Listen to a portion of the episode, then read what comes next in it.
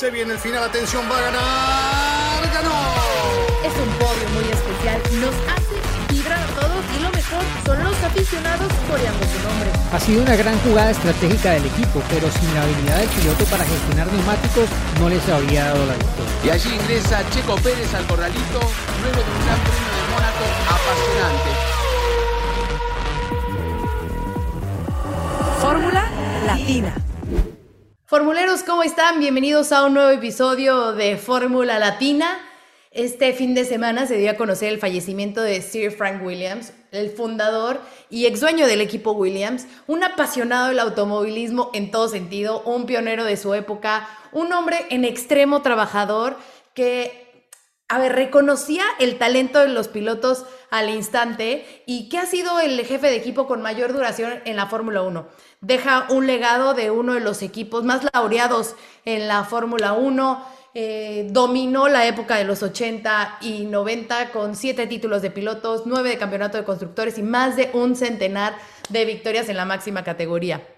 Hoy en Fórmula Latina le queremos hacer un pequeño homenaje a ese hombre que además de su éxito profesional nos enseñó que nada es imposible, ¿no? Tras ver cómo se aferró a la vida después de ese trágico accidente, del cual tenía muy pocas posibilidades de, vivir y que lo dejó cuadrapléjico, pero a pesar de, eso y de estar en una silla de ruedas, él no frenó su sueño y siguió trabajando en su pasión por muchos años más.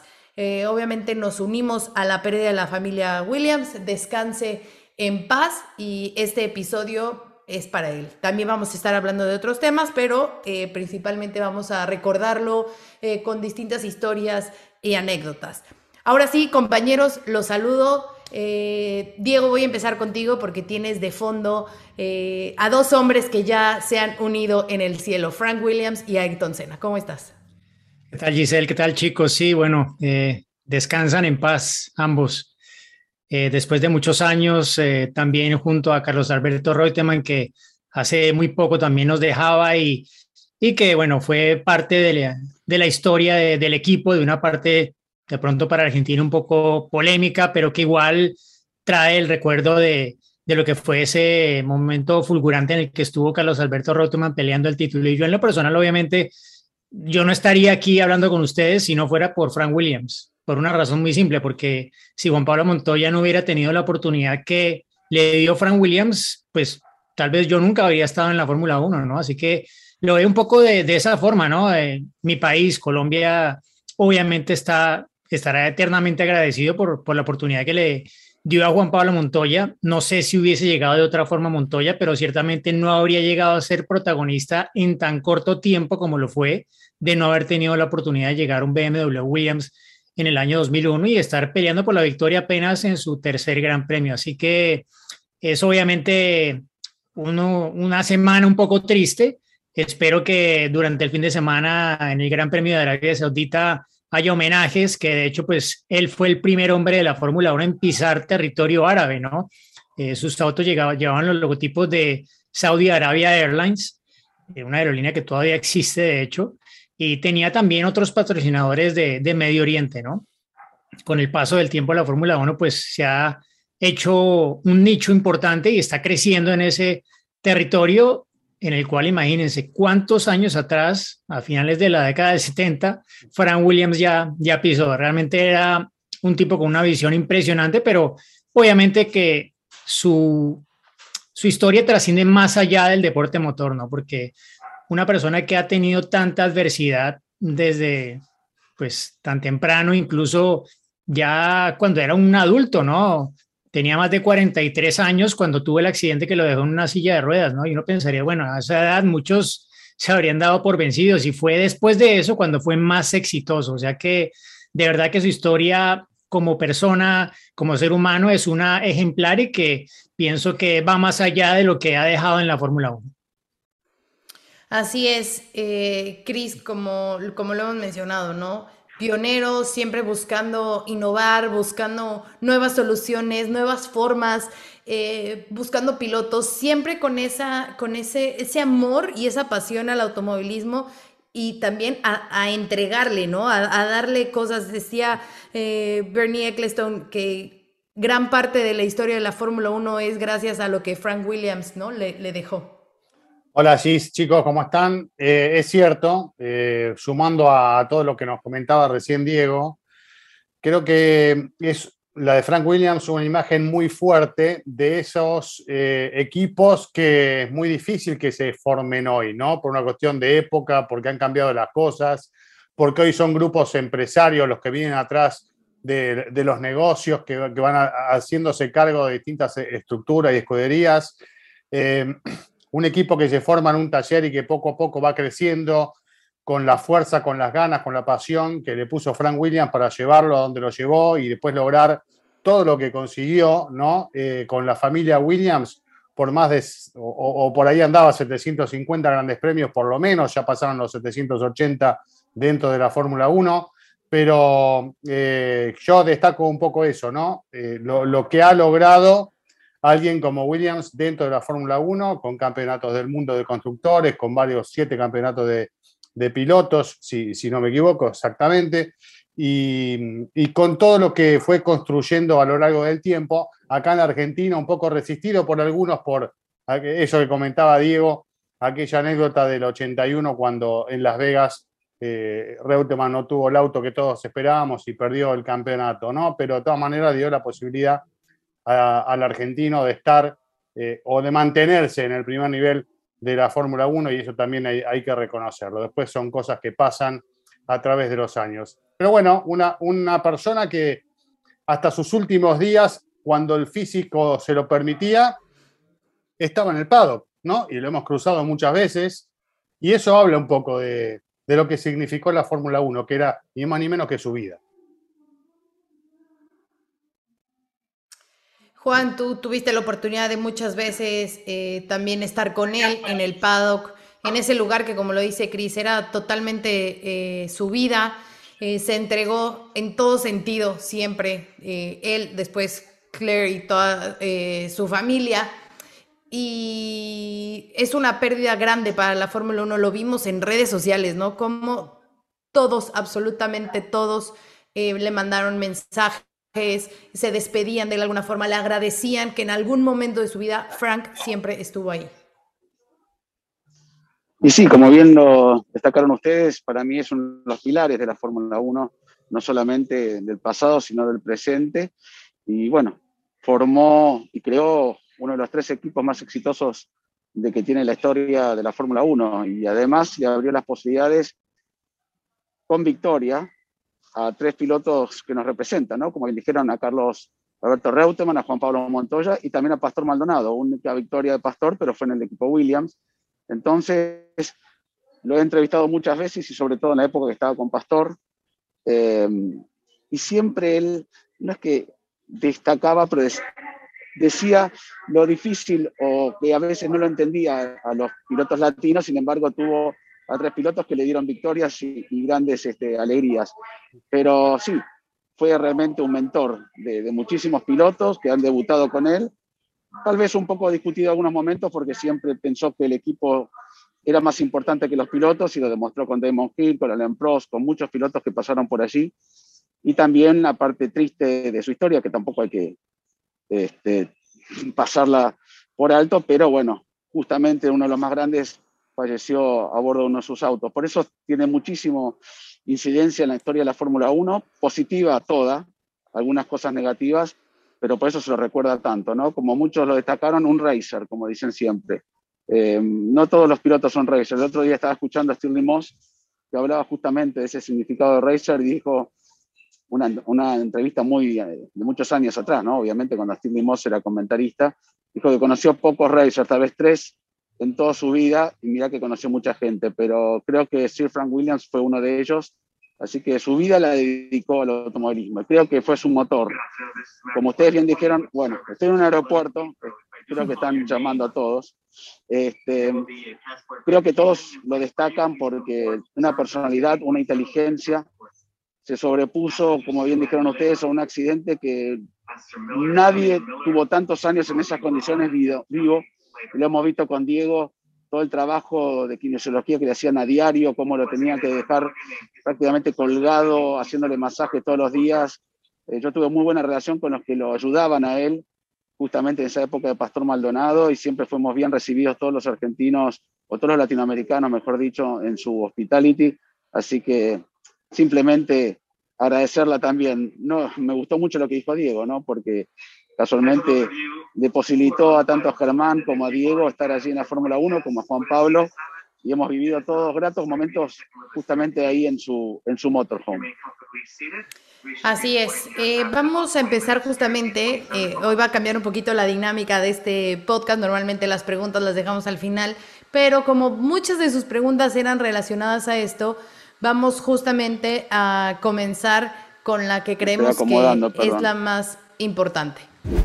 Hola amigos de Fórmula Latina, mi nombre es Diego Toscano, soy de la Ciudad de México, pero actualmente vivo en Alemania y quisiera felicitarlos por su maravilloso podcast. Lamentablemente recibimos la noticia de que Sir Frank Williams ha fallecido y quisiera preguntarles, por parte de su anecdotario, ¿cuál es su mejor historia o anécdota con esta formidable leyenda de la Fórmula 1? Un saludo a los cuatro y nos vemos. Bueno, Diego, gracias por tu pregunta y gracias a muchos que nos enviaron la misma pregunta que, que Diego y pues trataremos aquí de darle un poco más de tiempo a, a esas anécdotas, ¿no? Creo que bueno, una que recuerdo muy y que muestra un poco la parte humana de Frank Williams. Recuerdo que estábamos en el Gran Premio de Brasil, no me acuerdo en qué año. Brasil siempre fue una carrera muy buena para Juan Pablo Montoya. Obviamente todos recordamos que ahí fue donde le hizo el adelantamiento a Schumacher, donde casi gana su primer Gran Premio, donde luego ganó su última carrera con Williams en 2004 y siempre que íbamos, obviamente, pues había una gran cantidad de colombianos porque era junto a Indianápolis la carrera a la que más gente iba desde Colombia, ¿no? Y se hacían sentir muchísimo en la tribuna y tenían un coro, no recuerdo exactamente cuál, pero el caso es que en un momento me mandó a llamar la persona que estaba siempre llevando la silla de ruedas de Frank Williams para decirme que él necesitaba hablar conmigo. Y yo, que esto es tan raro. Entonces fui y me dijo, aparte que a mí siempre me costó mucho trabajo entenderle a Frank, porque obviamente él no tenía una voz con mucha fuerza y hablaba muy rápido inglés y hablaba con un acento muy particular. El caso es que lo que él quería era que yo le dijera exactamente qué era lo que decía la barra y que él le enseñara a corearlo, porque él quería corearlo. Como un Juan Pablo Montoya, ¿no? Por decirlo así, ¿no? Algo así. Algo así, no sé. El caso es que él quería eso y de hecho yo no sé dónde lo tengo, pero tengo la grabación de él con, esa, con, ese, con ese coro de, de, la afición colombiana en la tribuna en Interlagos, ahí justo frente al box de, de Williams. Esa, una que muestra un poco la, esa parte humana de él, que bueno, él siempre tenía una sonrisa, ¿no? Obviamente hubo momentos en los que era imposible sonreír, pero para una persona que enfrentó y superó tanta adversidad, muchas de las cosas que para algunos de nosotros serían para rasgarse las vestiduras, para él eran como quitarse el polvo de los hombros, literalmente.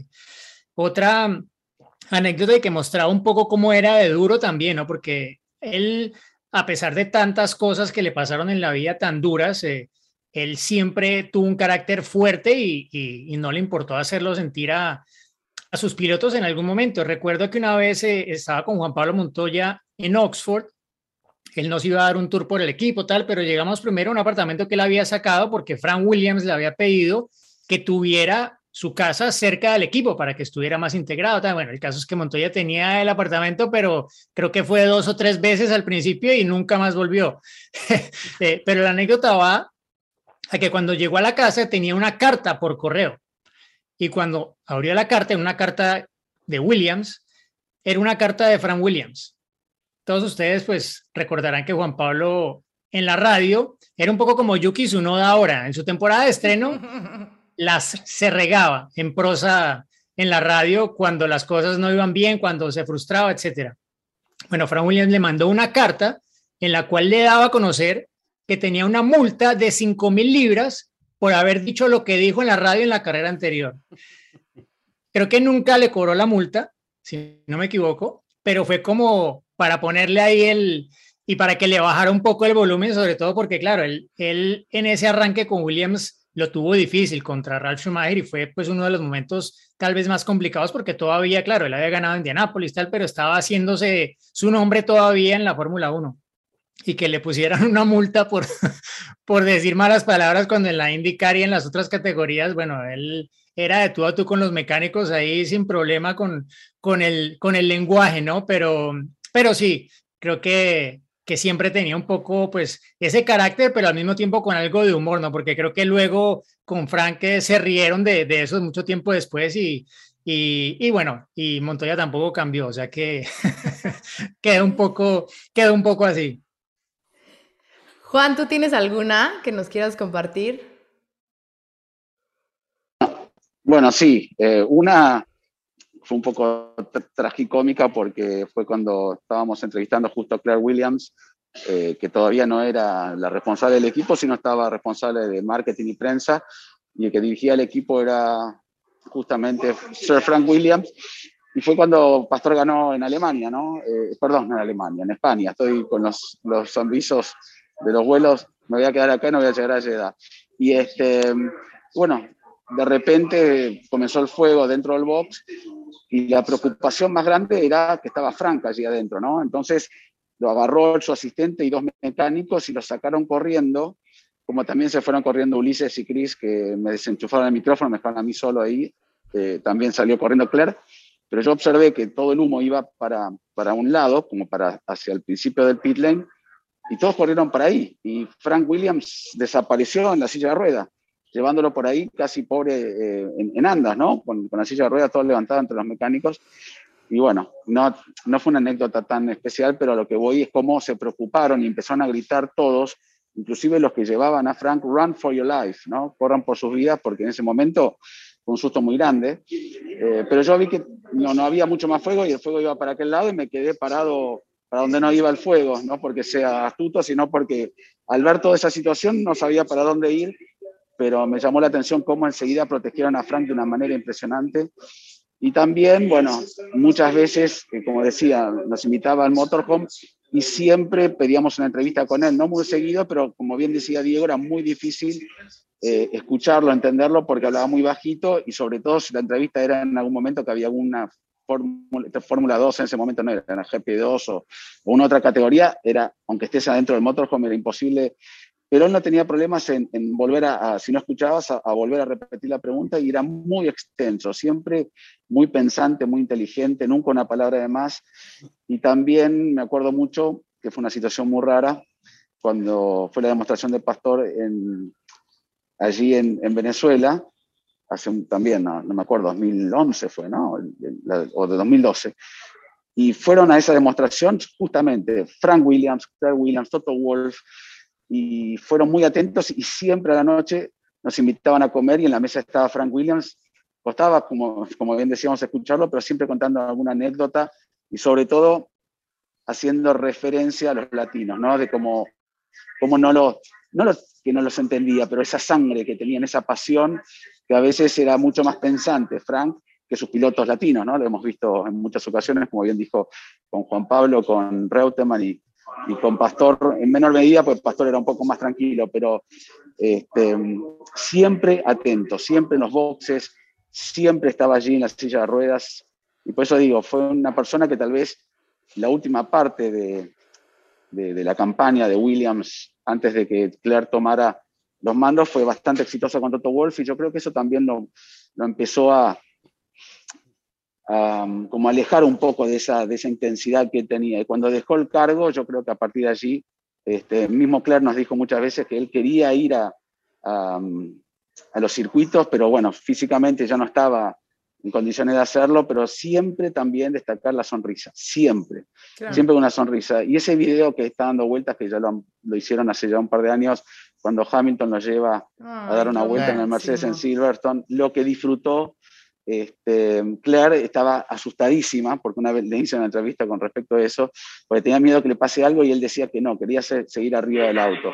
Así que eso cierra un poco la gran campaña y por eso decía, no hay una anécdota fija o, precisa con él, pero siempre todas las, eh, por lo menos, este, oportunidades o las comidas con él, o a veces había desayunos y él invitaba y hablaba un poco con la prensa, siempre fueron muy destacables. Así que se aprendió mucho de alguien como Frank Williams. Ahora muteo porque están llamando a Fosaroli, espero, ¿no?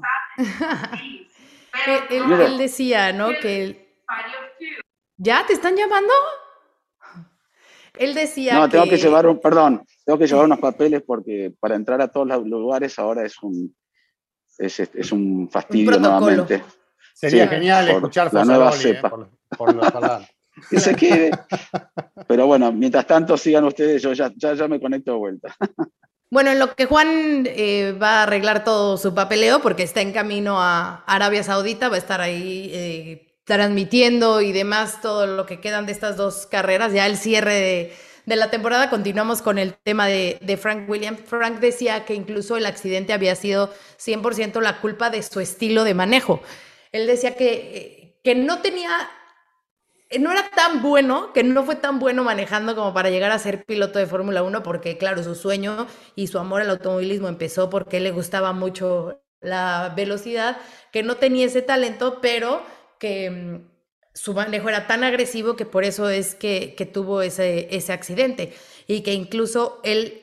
Eh, dentro de, obviamente dentro de toda esta historia, él iba acompañado esa vez en el accidente por, iba con Peter Windsor y decía que estaba muy agradecido de que todo le hubiera sucedido a él y que a Peter no le pasó nada, porque no se hubiera perdonado si Peter hubiera terminado en las condiciones que él terminó cuando sabía que no debería de manejar de esa forma, ¿no?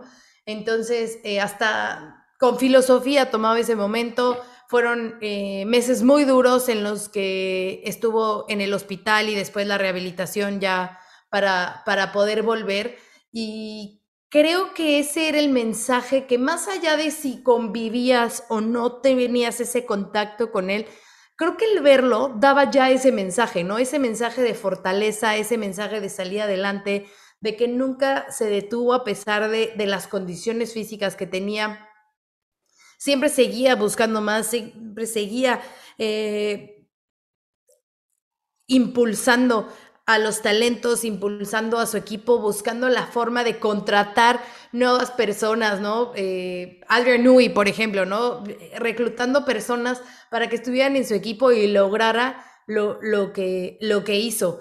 Eh, si no tienen alguna otra anécdota, me gustaría que fuéramos a la siguiente pregunta, que creo que nos viene bien para ya entrar de lleno en lo que fue Frank Williams en Fórmula 1. Cordial saludo para Cristian, Giselle, Juan. Mención especial para Diego Mejía, extensiva a su padre Germán Mejía Pinto. El pasado domingo fallece Frank Williams. Hay una conmoción en redes sociales de todas las escuderías y pilotos. Por favor, ¿cuál es el gran aporte de Frank al automovilismo, a la Fórmula 1 y por qué se exalta su accionar? Muchas gracias. Bueno, Andrés, gracias por tu pregunta y claro que le doy el saludo a mi papá.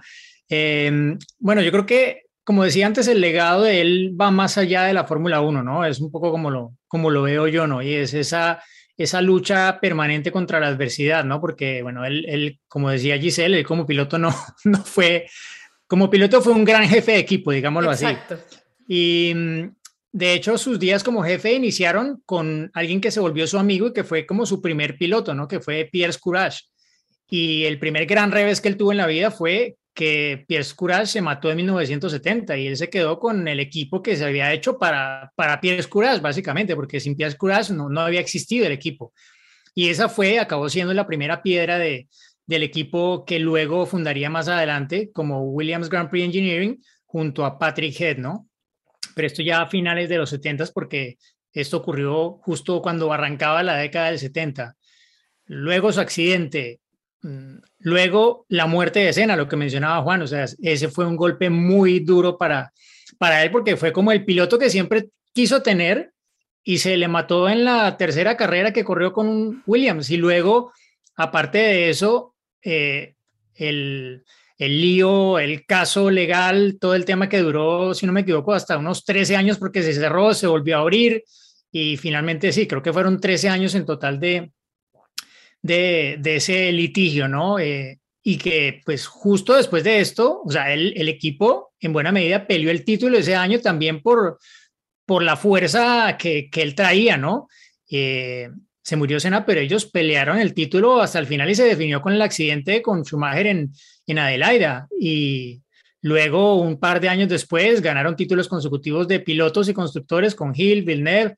Eh, y fue pues una gran época de, de, dominio del equipo, ¿no? Entonces yo diría que, que eso por un lado y por el otro que, bueno, Frank Williams realmente no fue un tipo, no sé, no fue un Colin Chapman, no, no fue un tipo de técnica un tipo que trajo una visión empresarial a la Fórmula 1 que luego fue el modelo para muchos otros equipos que llegaron a la máxima categoría, ¿no? Y creo que un poco dentro de eso está también eh, Ron Dennis, aunque Ron Dennis sí arrancó como mecánico y fue, o sea, él arrancó dentro del mundo del deporte motor y fue, fue creciendo, pero creo que para él y para muchos otros, Frank Williams ha sido como... Eh, el ejemplo a seguir, básicamente, ¿no? Entonces, lo, yo lo diría un poco, un poco así, ¿no? Que fue alguien que inició una, una época y que marcó un poco el rumbo de lo que serían los equipos de Fórmula 1 de la era moderna de la máxima categoría. Y yo para no hacerlo muy extenso, simplemente quiero agregar un, poco, sumando lo que decía Diego, de, dentro de lo que es el legado, la, la personalidad de estos referentes, porque tipos como Frank Williams, como Ron Dennis, que vos recién mencionabas. Eventualmente podemos llegar a sumarlo a, Lucas Di Montesémolo, en ese momento cabeza también de Ferrari durante varios años en esa época, y, el que vos se te ocurra. Eran tipos que tenían que tratar todo el tiempo con Bernie Eccleston como, como cabeza, como cerebro de, un negocio eh, que no paraba de crecer y que no era para cualquiera. Además de tratar de mantenerse eh, arriba en cuanto a resultados, pelear y, salir eh, beneficiado con la contratación de pilotos que estén a la altura de las circunstancias. Y eso, evidentemente, no lo logra cualquiera. Lo logra una persona con convicciones claras, con mucha fuerza, con tenacidad, con perseverancia. Y evidentemente e, ese era un poco el perfil de, de Frank Williams. Así que creo que por ese lado también tener en cuenta, ¿no? Que todo lo que ha aportado se reflejaba después en los resultados, a veces mejor, a veces peor, pero, pero bueno, hoy Williams es lo que es y tiene el nombre que tiene, más allá de que los resultados hoy no reflejan la realidad del equipo. Eh, sí, claramente cuando uno dice Williams, sabe que, hay una larga historia detrás con muchos éxitos, ¿no? Y con grandes nombres. Y solo, solo para agregar que, que la historia de Frank Williams, o sea, eh, dicen que en el deporte a motor para hacer una gran fortuna hay que arrancar con una más grande, probablemente, ¿no? Y es, por ejemplo, el caso de los Stroll eh, y de otros más recientes de la Fórmula 1, ¿no? De Mate Sheets, algo así. Eh, Frank Williams se hizo solo, se hizo de cero. Y hay muchas anécdotas de, de préstamos que le hacía Bernie Eccleston. Él le cumplía, pero llegaba inmediatamente a pedirle plata prestada otra vez. Y así fue durante muchos años, ¿no? O sea, él, se hizo, igual que, bueno, de una forma diferente a Ron Dennis también. Ron Dennis no, no es que llegó con, maletines de, billetes para crear el equipo que, forjó luego, ¿no? Eh, y Frank Williams, pues, eh, se hizo, él, él, no tenía una habilidad clara que de pronto brillara dentro del deporte motor, pero él sabía dónde quería llegar y lo consiguió. Sí, hablaba mucho eh, Bernie Eccleston de eso, ¿no? De que llegaba y le decía, en 10 días vengo y te pago. Y a los 10 días llegaba, ¿no? Y al día siguiente de, oye, pero me puedes prestar ahora tanto. Y así, que era muy cumplido. Entonces, que por eso le confiaba todo oh, Bernie a Frank. Eh, la última época en las que vimos a lo mejor en, las victorias a William fue por ahí del 2014, que tuvieron un gran año con Felipe y Valtteri justamente, ¿no? Que después de eso parecía que volvían a la cima, que volvían a esos años de, gloria y después se han venido abajo, pero bueno, esperamos obviamente que con esta, con, con este, que, se ha sido comprado el equipo, ¿no? Y con esta inversión que se le ha dado al equipo puedan retomar el triunfo y que siempre obviamente pertenezca, permanezca el apellido porque como ya lo hemos mencionado, lo que Frank hizo para levantar ese equipo, para mantenerlo, para, para que lograra eso, que logró más de 100 victorias en la máxima categoría y siendo dueño, o sea, que la familia haya sido dueña hasta el año pasado es algo eh, histórico y que pues realmente solamente con ellos ha, ha sucedido, ¿no? Eh, Juan, no sé si ya estás por ahí y si no, seguimos ya eh, al otro tema. Estoy embarcando. Se embarcaron antes. Ahora los, seguimos desde el avión. Pero estoy escuchando atentamente todo. Bueno, si te puedes, si te puedes conectar desde el avión, te estaremos este, esperando desde el avión. Y si les parece, entramos en ese tema, ¿no? Eh, vamos a otro terreno desconocido este fin de semana, ¿no? Al circuito de Jeddah en Arabia Saudita, por primera vez se va a correr ahí, es un circuito totalmente nuevo. Se habla de que tiene sectores muy rápidos que podrían beneficiar a Mercedes sobre todo, pero claro, esto es suposiciones, porque no, hasta que no los veamos ahí a los autos no vamos a ver nada. Y se habla mucho también de lo que puede suceder de la batalla en, el, en la media tabla, ¿no? Esta pelea entre Ferrari, McLaren. Por ahí también, después de lo que hemos visto en los últimos fines de semana, Alfa Tauri y Alpine se andan metiendo a la pelea, ¿no, Cris? Sí, por supuesto que tenemos que poner la mirada ahí y es uno de los atractivos de los tantos que va a tener esta definición, porque no es solo ver a Verstappen y Hamilton, donde vamos a estar atentos, en, por supuesto, el 100% de lo que estemos prendidos, pero siempre hay un ojo para mirar a la lucha de, los que vienen atrás, porque es súper atractiva e interesante y nos va a dar también eh, eh, distintas situaciones para poder disfrutar. Pero hablando del circuito, me parece un circuito interesante, es un circuito atractivo, muy veloz, con, pocas vías de escape. Sabemos que es un circuito callejero, desde ya que está hecho con, lo mejor. Y creo que, eh, más allá de que tenga tres sectores de DRS, eh, me parece que prácticamente los sobrepasos vamos a poder verlos tal vez en el final de la, última recta, antes de la última curva, que en realidad no es tanto una recta, sino que es en curva. Eh, y sobre todo en la recta principal, me parece que va a ser el único lugar claro de sobrepaso por cómo es el trazado sinuoso con curvas muy veloces, pero lo que quiero destacar es que tengo la sensación de solo ver el circuito, de ver algunas simulaciones, de que es de, eh, de mayor riesgo de lo que venimos viendo últimamente. Creo que es un circuito de alto riesgo para lo que estamos acostumbrados a ver en la Fórmula 1. No digo que sea malo, porque forma parte del automovilismo, y estas son las reglas del juego, pero donde puede llegar a haber eh, algún golpe fuerte, ¿no? Eh, a la hora de despistarse en alguna de esas variantes rápidos, si hay un toque o hay un desperfecto en alguno de los autos. Así que a tenerlo en cuenta es uno de los condimentos que le va a agregar este escenario nuevo al Campeonato del Mundo de Fórmula 1 en un momento de definiciones. Así que bueno, no es un dato menor, me parece a mí, ¿no? A ver, Juan, aprovechando que ya estás ahí, no vaya a ser que despegues y nos quedemos en tu comentario final. Sí, sí. Eh, bueno, ya escuchaba, estábamos hablando de, lo que viene este fin de semana.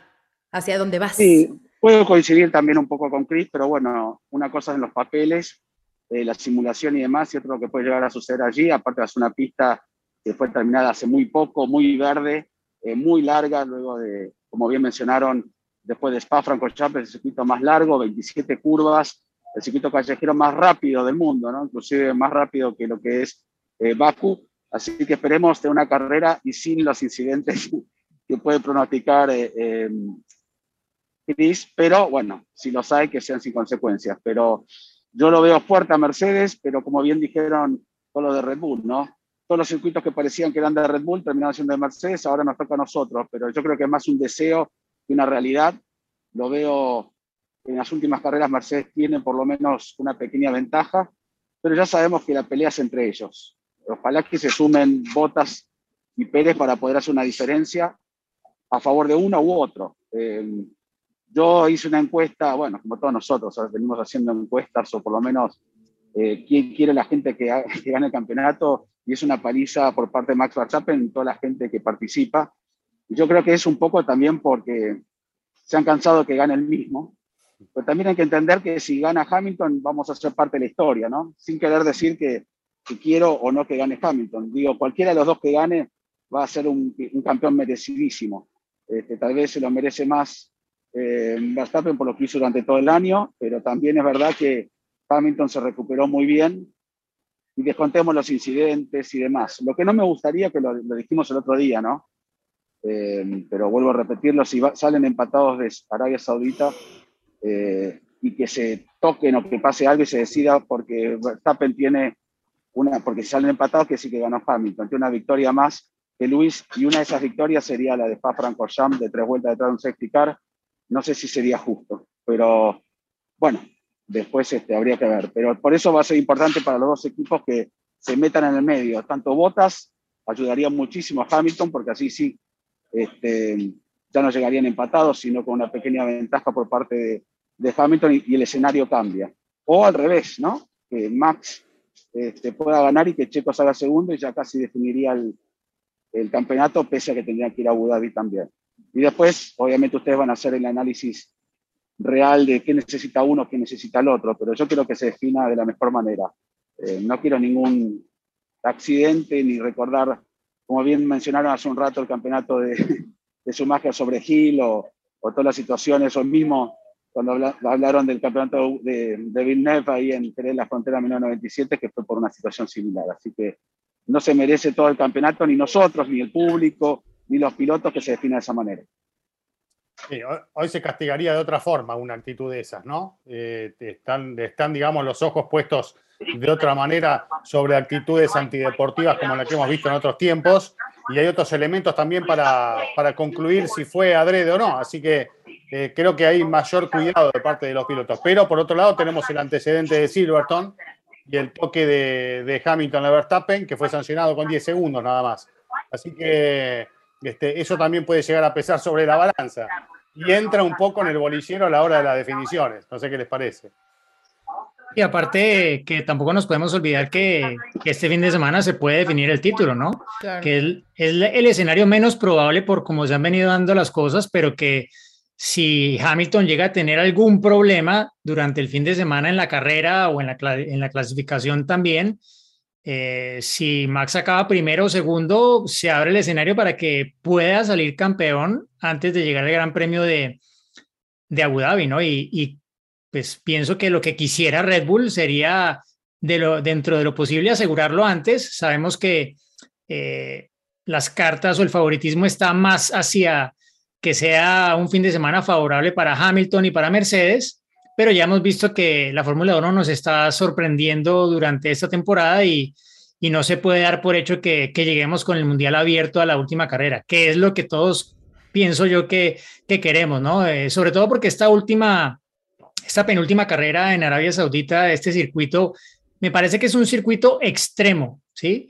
Y cuando tú llevas las cosas al extremo aparecen sorpresas, ¿no? Eh, Juan lo mencionaba, que es más rápido que, que, mm, Azerbaiyán. Bueno, Azerbaiyán es un circuito extremo y la primera vez que fuimos allí se encontraron con una cantidad de cosas que, que no se esperaban, ¿no? Y unas velocidades tope que todo el mundo decía, es que donde se la peguen aquí se la pegan con todo. Y hubo algunos que se la, se la pegaron con todo, ¿no? No necesariamente en la parte más rápida del, del circuito, pero estamos hablando de un trazado que tiene mm, un poco más de la longitud de Monza, que tiene 27 curvas, o sea, tiene más del doble de curvas que Monza, y un promedio de velocidad que está de acuerdo a las simulaciones, ya veremos, apenas por debajo, o sea, hablando de un promedio eh, por vuelta por encima de los 350 kilómetros por hora, o sea, solamente lo superaría en velocidad promedio Monza, contando que tiene 27 curvas, ¿no? Que es una locura, ¿no? Tengo su viraje en la curva 27.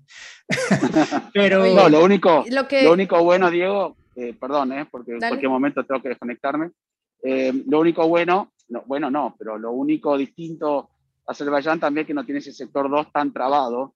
Aquí hay curvas que tal vez en papeles hay, favorece un poco más esas de media y alta velocidad Mercedes, por eso esa alta velocidad del circuito, recuerdan Azerbaiyán, donde era fuerte Mercedes, eran en el, primero y segundo y último sector, no así en el del medio, donde Red Bull le sacaba una diferencia enorme que se la volvía a recortar.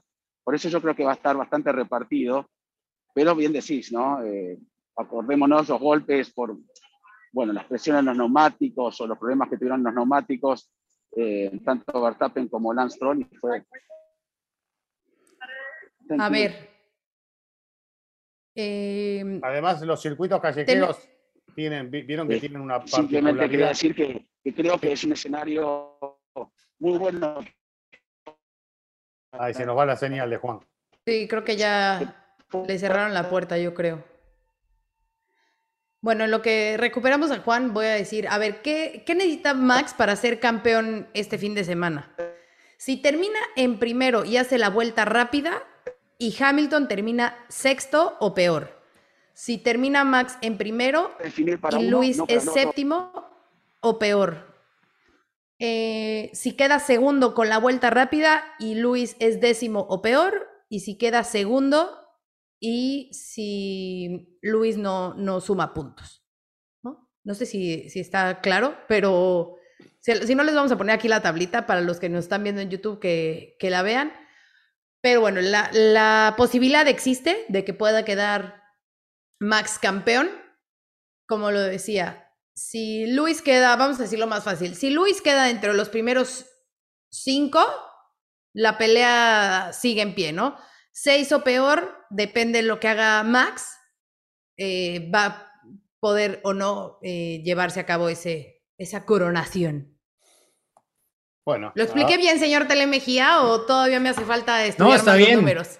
Está perfecto, ¿no? O sea, básicamente, pues todo esto incluye escenarios que no están dentro de lo que sería un fin de semana normal, ¿no? Porque en un fin de semana normal están allí ellos dos en posiciones de podio y ya, pero donde pase algo, bueno, que pasó, por ejemplo, o sea, la carrera de, de Azerbaiyán eh, se bajó del podio, o sea, se le fue eh, con todo a Hamilton en el error que cometió en la, en la resalida contra Checo, ¿no? Y pasó de, de, haber peleado la victoria a no quedar de nada, básicamente, ¿no? Entonces, es un poco escenarios como estos que, pues como ya mencionó Chris también, como lo dijo Juan, safety cars, situaciones de estas, resalidas desde la parrilla que pueden pasar otra vez y qué bueno que, que, que se den si, si, si, si, se da la oportunidad que Michael Massey pues de, de, un poco más de juego en eso. Aquí le estamos pidiendo a Michael Massey y luego después le estamos dando con el martillo.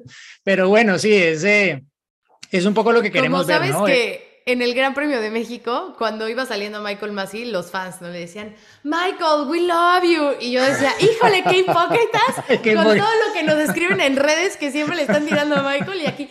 Michael, we love you, you are the best. Y yo, y están escribiendo otra cosa. hijos. Bueno, no, yo lo que quiero agregar del circuito que, que antes, ahí que volvía y venía, Juan, ahí está, mira, ya se nos va. Se está poniendo No, una no, carga eh, impresionante, ¿eh, Juan? Para, No, ay, perdón, perdón, chicos, me voy a despedir porque hay, Vale. siempre arriba del avión hay mala señal y bueno, no me gustaría quedarme sin por lo menos despedirme de ustedes y reencontrarnos, ojalá que con el campeonato todavía abierto, ¿no? Yo, yo no es por, por, por preferencia de uno u otro, simplemente para que disfrutemos de una carrera más Eso. con esa tensión de un campeonato, siempre más lindo, ¿no?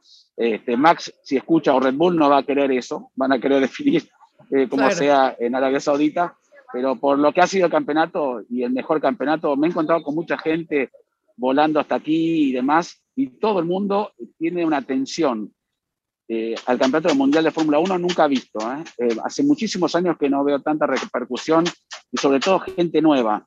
No sé si será también por Netflix o no, pero todo lo que ha atrapado y encima con un campeonato de esta manera hay cada vez más adeptos y más fanáticos de la Fórmula 1 y me, me- me llama la atención el sexo, las edades, todo el mundo. Así que que no, que no pase este, nada en Arabia Saudita y que se defina en Abu Dhabi. Y yo los, Así es.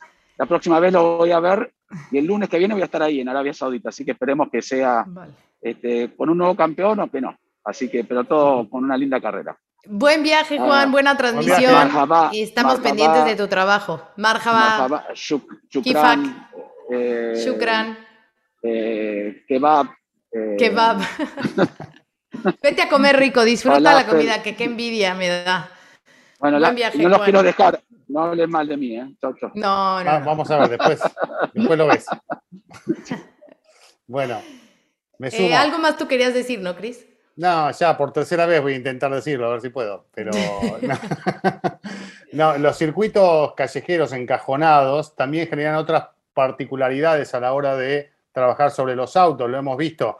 Singapur, por ejemplo, ¿no? Son circuitos diferentes, con atmósferas diferentes, pero donde la aerodinámica trabaja de otra forma, donde los frenos sufren de otra manera, y hay que ver cómo cae este circuito que, como vimos y como venimos diciendo, es más veloz, seguramente las características son distintas, pero está encajonado eh, y, seguramente habrá que ir descubriendo esos secretos a medida que vayan pasando las distintas sesiones. Así que bueno, otro de los capítulos para ver para aquellos que son fanáticos de analizar eh, distintos elementos más allá de ver quién está primero y segundo, ¿no? Y quién está mejor para el campeonato y quién no. Creo que es un condimento más que va a tener este circuito que creo que es para tenerle respeto, ¿no? Como dije hace un rato. Sí, solo eh, del circuito agregar que, que mucho de, del carácter que tenga al final eh, va a depender de cuánto agarre tenga, ¿no?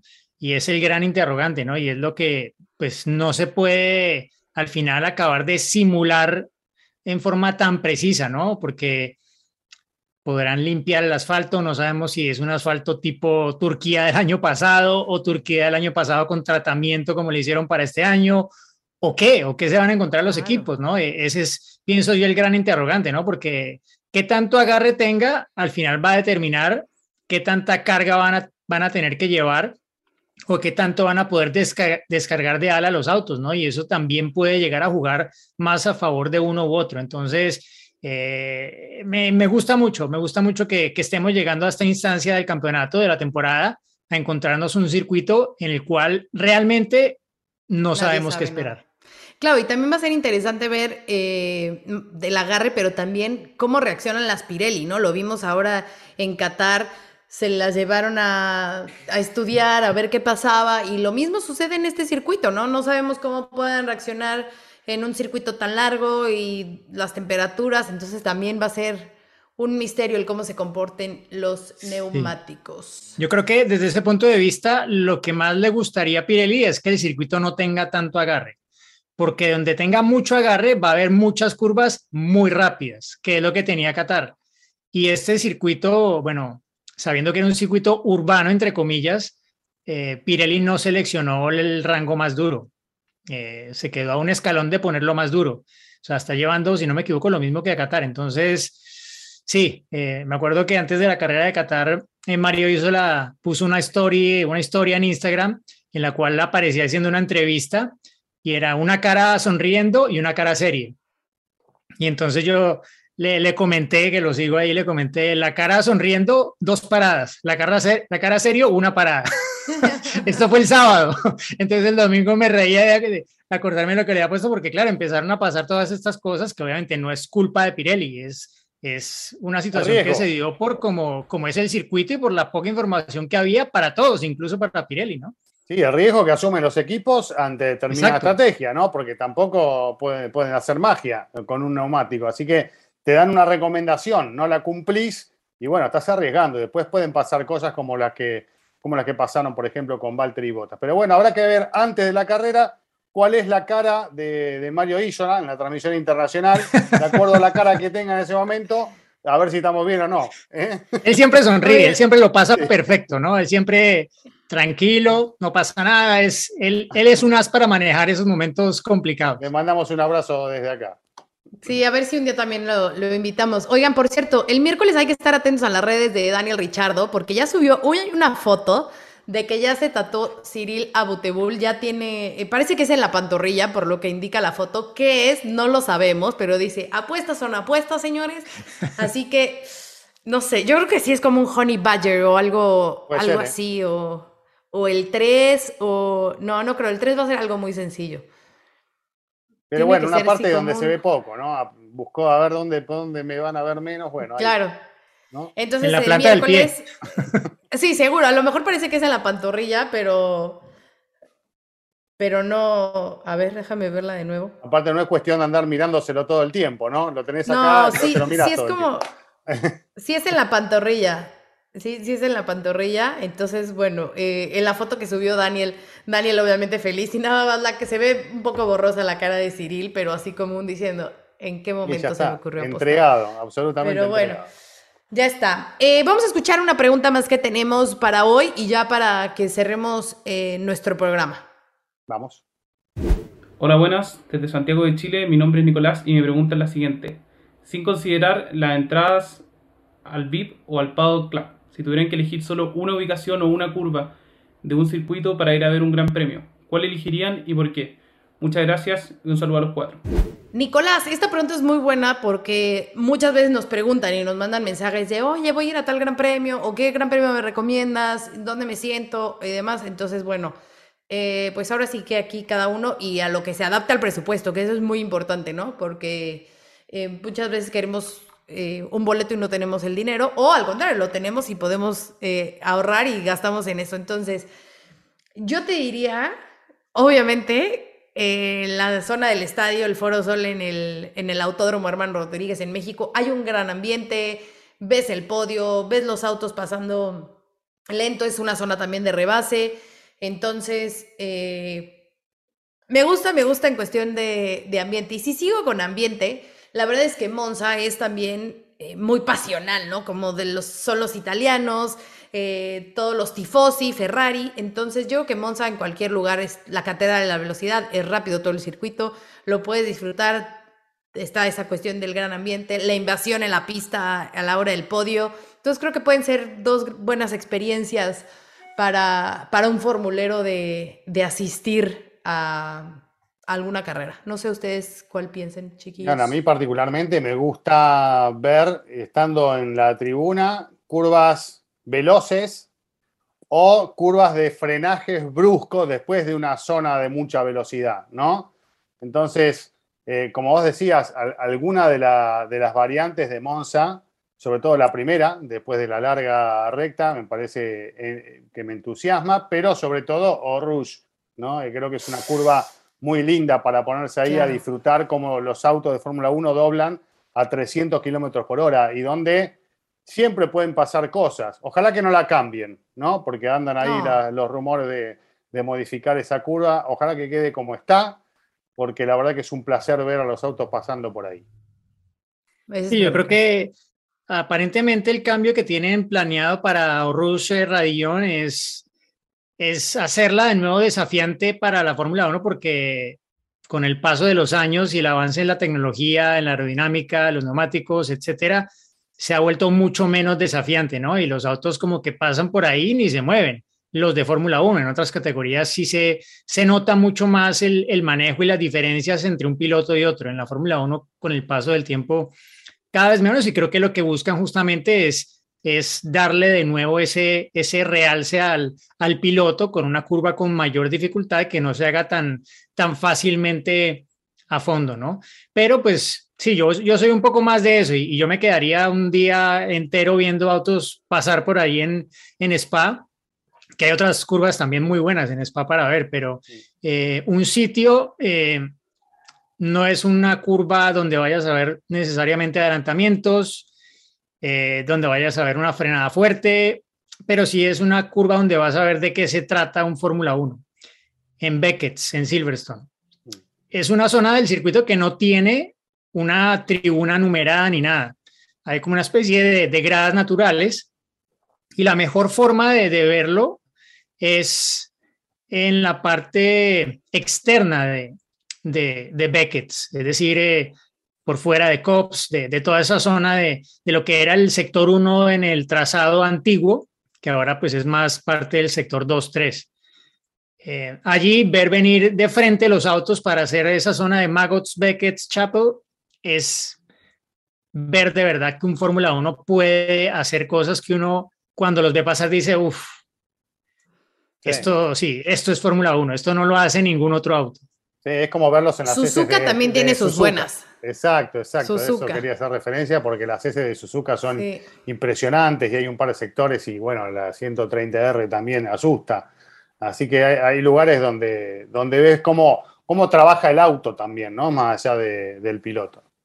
Y en Austin, en Austin también mm. esa primera zona de las heces, eh, después de la curva 1, eh, también es muy parecido, o sea, le dan justamente el realce a, a esa capacidad de un auto de Fórmula 1 para cambiar de dirección a velocidades muy, muy altas sin, sin necesariamente tocar el freno, sino con una soltadita del acelerador o incluso sin soltarlo para los mejores. Ahí, ahí sí que, que puedes ver diferencias y ahora más, en, Austin, bueno, ya el año entrante seguramente lo habrán reasfaltado, pero cuando la superficie no es como una mesa de billar y el auto se le mueve al piloto, ahí los ves que van, hay veces de verdad quién es quién, porque no, no todos eh, lo mantienen tan cerca del límite cuando el auto mm. está en el filo de la navaja. Perfecto, chicos. Bueno, pues hemos llegado al final con el misterio de lo que sucede este fin de semana.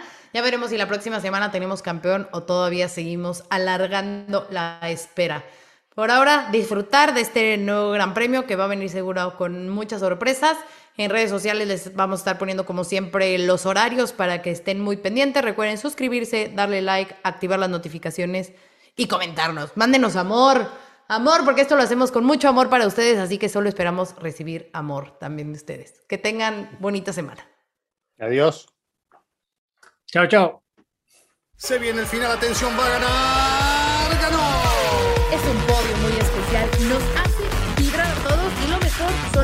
Aficionados coreando su nombre. Ha sido una gran jugada estratégica del equipo, pero sin la habilidad del piloto para gestionar neumáticos no les habría dado la victoria. Y allí ingresa Checo Pérez al corralito luego de un gran premio de Mónaco apasionante. Fórmula Latina. Hey guys, it is Ryan. I'm not sure if you know this about me, but I'm a bit of a fun fanatic when I can. I like to work, but I like fun too. It's a thing. And now the truth is out there. I can tell you about my favorite place to have fun. Chumba Casino. They have hundreds of social casino style games to choose from with new games released each week. You can play for free anytime, anywhere and each day brings a new chance to collect daily bonuses. So join me in the fun. Sign up now at ChumbaCasino.com. No purchase necessary. VGW. Void were prohibited by law. See terms and conditions. 18 plus.